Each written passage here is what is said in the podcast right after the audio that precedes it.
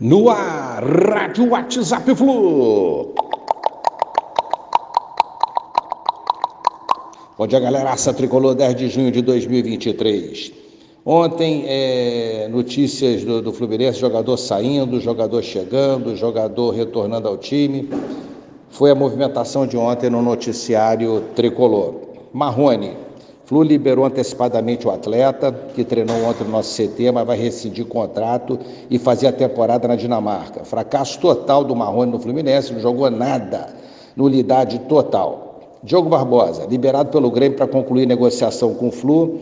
A partir de 3 de julho, quando a janela de transferência reabrir, poderá ser regularizado assunto altamente abordado ontem nas redes sociais do Fluminense. Salário de 450 mil, divididos com o Grêmio até o fim do contrato é, final de 2023.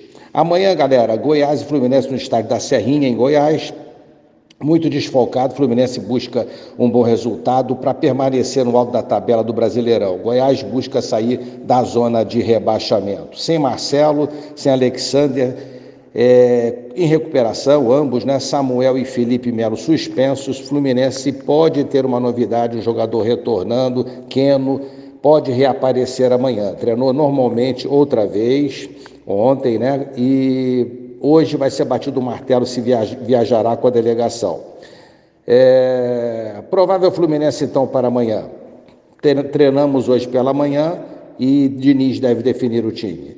Fábio, Guga, Guga agora pela direita, Nino, Manuel e Pirani ou esquerdinha, André Martilelli, Lima e Ganso, Arias e Cano. Vamos, Tricolor! Um abraço a todos, valeu, tchau, tchau.